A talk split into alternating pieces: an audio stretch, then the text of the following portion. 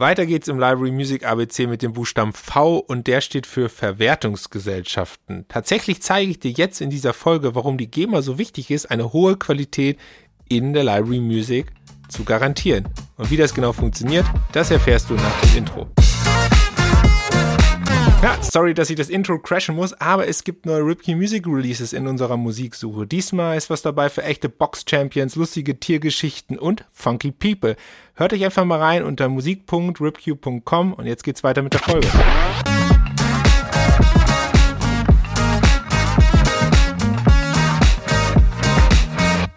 Wie mein Vater jetzt sagen würde, du musst nicht denken, dass ich mir die Hose mit Kneifzangen anziehe.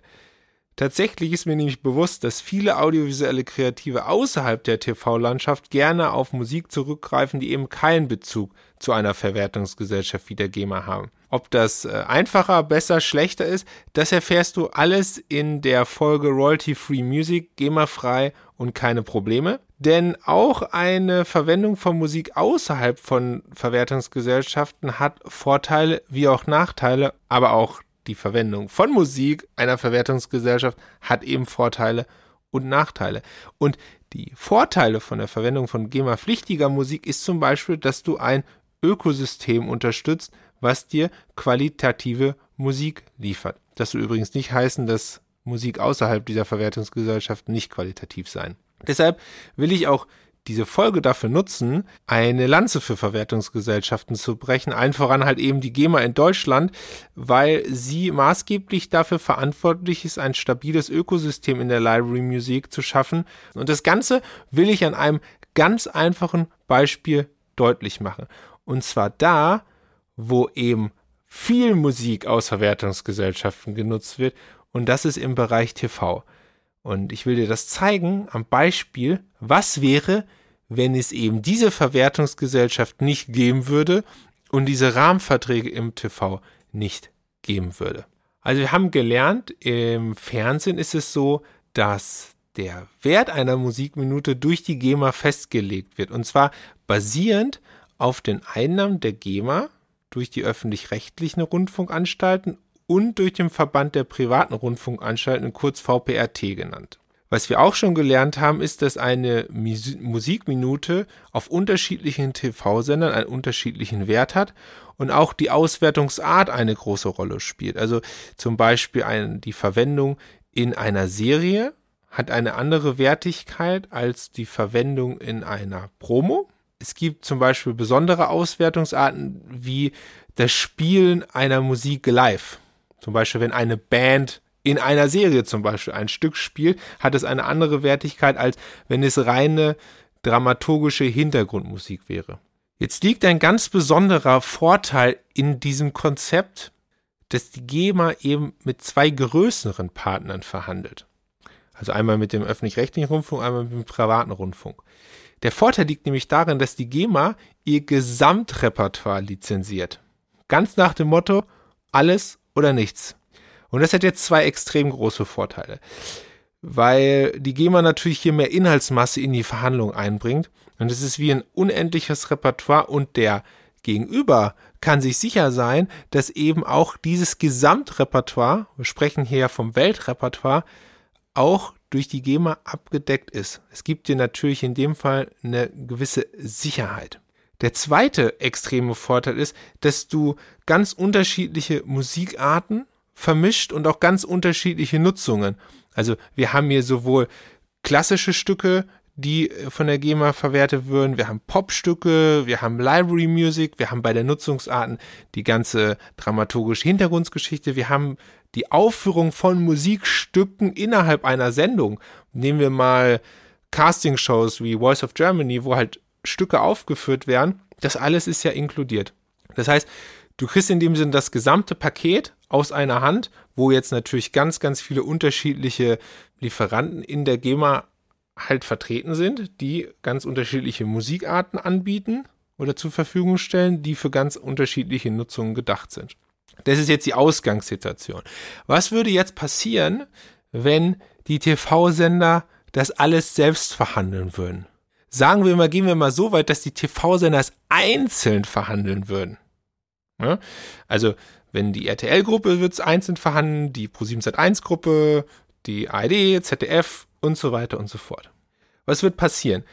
Man selber als Library wäre erstmal nur ein bestimmter Bereich als Partner. Man würde ja zum Beispiel nicht die, die Gesamtheitlichkeit an Musikarten abdecken, weil man zum Beispiel keine Popmusik liefern könnte, keine Chartmusik ähm, von bekannten Künstlern oder ähnliches. Das heißt, man wäre erstmal nur ein kleiner Bereich. Die Inhaltsmasse, die man selber anbieten kann, ist je nach Katalog kleiner und weniger relevant. Wenn wir jetzt einen großen Katalog haben mit einer Viertelmillion an Tracks, ist natürlich die Inhaltsmasse groß.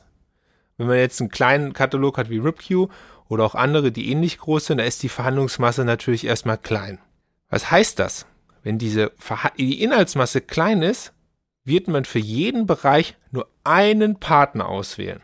Und zwar den Partner, der dir das beste Verhältnis bietet an Auswahlmöglichkeit und Preis. Letzter Punkt ist entscheidend. Denn der Preis ist natürlich dann komplette Verhandlungssache. Sagen wir mal, eine große Sendergruppe würde entsprechend ausschreiben, ich suche einen Musikpartner für Library Music, für Background Music, dramaturgische Musik und so weiter und so fort. Und es würden die vier Großen eingeladen werden.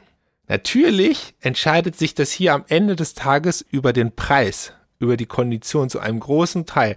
Denn wenn man ganz genau hinschaut, kriegst du natürlich eine ähnliche musikalische Qualität mit einigen Facetten bei dem einen mehr, bei dem anderen weniger. Der andere ist vielleicht eher stark in gewissen Ehren, der andere eher stark in kommerziellen klingenden Veröffentlichungen. Aber es geht dann um Preis. Und das führt zu einer extremen Gefahr. Und zwar, dass die Pro-Track-Rate, also das, was ein Track innerhalb so eines Deals wert ist, sehr klein wird. Und auch die Auszahlung anhand von reiner Nutzung, also der Wertigkeit einer Nutzung, wird kompliziert, denn das Machtverhältnis zwischen den Vertragspartnern ist auf einmal ein ganz anderes. Das Machtverhältnis zwischen GEMA und den TV-Sendern ist relativ ausgeglichen. Die GEMA kann genauso gut Forderungen stellen wie die Auswerte, die TV-Sender Forderungen stellen können. Eine Forderung der GEMA ist halt, ey, ihr müsst ordentliche Musiknutzungen, ab, Musikmeldungen abgeben, damit wir unseren Mitgliedern das passende Geld zahlen können. Okay, also was heißt das insgesamt? Wir haben einen vermeintlich schlechteren Deal pro Track, also die Wertigkeit pro Track in dem Deal ist schlechter und wir haben ein verschobenes Machtverhältnis, was wir vorher nicht mehr hatten. Jetzt kann man sich natürlich vorstellen, wenn ich diese, wenn ich diese Partnerschaft alle drei Jahre neu ausschreibe, was dann passieren wird. Es wird so eine Art Spirale einsetzen, dass die Wertigkeit von Musik, die übrigens sowieso schon über die letzten Jahre immer weniger wurde, auch noch stärker sinkt. Weil natürlich irgendjemand mal kommt, der sagt, nee, den Kunden, den will ich jetzt auf jeden Fall haben und ich gehe halt mit dem absoluten Kampfpreis rein. Und damit ist halt, wird halt die Wertigkeit viel, viel schneller geringer als in dem jetzigen Konstrukt, in dem man unterwegs ist. Was heißt es aber in der schlussendlichen Konsequenz? In der schlussendlichen Konsequenz heißt das auch, dass die Einnahmen für die Komponisten, also für die Leute, die die Musik machen, extrem massiv sinken werden. So, was bedeuten denn sinkende Einnahmen für den Kreativen? Es gibt zwei Möglichkeiten. Entweder ich knall mehr Output raus.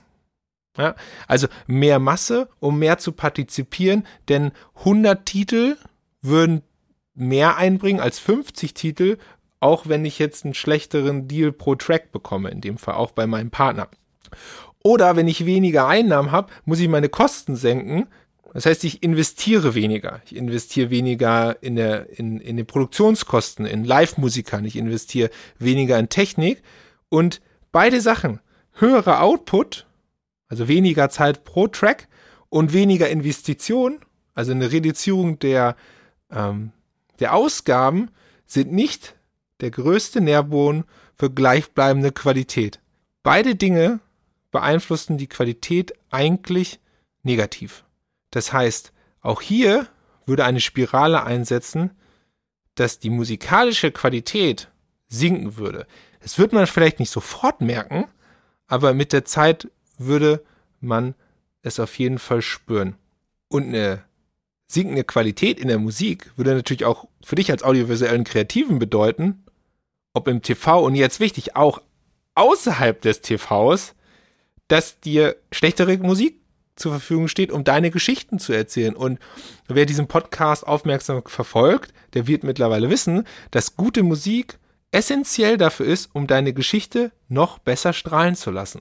Und deshalb garantiert das System, in dem wir zurzeit operieren, mit Verwertungsgesellschaften, den relativ sicheren, in Anführungsstrichen, sicheren Einnahmen durch die Verwertungsgesellschaften, ein ausgeglichenes Machtverhältnis zwischen den Verhandlungspartnern, eigentlich eine gleichbleibende Qualität in einem sich natürlich ständig ändernden Markt, wo auch die Musik nicht mehr wert wird, sondern es wird einfach weniger, weil einfach auch mehr Musik im Markt ist. Aber es bietet uns eine Sicherheit, dass eben diese Spiralen in Qualität und Einnahmen nicht eintreffen und sie auch weniger spürbar sind. Und deshalb sollte es auch für dich wichtig sein, als audiovisueller Kreativer, eben das zu unterstützen, denn das garantiert dir eben qualitative Musik für deine Projekte welche Rolle hier in Zukunft Royalty-Free-Anbieter, GEMA-freie Anbieter, Hybridmodelle spielen werden und welche anderen Einflüsse es gibt, das müsste man noch mal in einer komplett gesonderten Podcast-Folge ganz tief analysieren. Aber ich denke, das Beispiel im TV zeigt relativ gut, warum Verwertungsgesellschaften eigentlich so wichtig sind. Also ganz lieben Dank fürs Zuhören bei dieser Folge vom Library Music ABC. Die wird jetzt ein bisschen länger als die üblichen fünf bis sechs Minuten, aber es ist auch ein wichtiges Thema und auch ziemlich komplex. Und daher werde ich sicherlich in dem Podcast noch auf weitere Details zu dem gesamten Thema eingehen. Das war's erstmal für heute im Library Music ABC. Falls dir diese Folge gefallen hat, auch wenn du GEMA freie Musik verwendest, dann lass mir doch gerne eine Bewertung da. Fünf Sterne auf deiner präferierten Podcast-Plattform und ein kleiner Kommentar würden mich mega freuen und vergiss nicht, den Podcast zu abonnieren, denn wir gehen in den Endspurt. Es sind nur noch wenige Buchstaben übrig, es kommt noch ein Yeti, es gibt noch einige Überraschungen und es bleibt auf jeden Fall spannend. Morgen geht's dann weiter mit dem Buchstaben B. Bis dahin wünsche ich dir auf jeden Fall einen erfolgreichen Tag und keep ripping.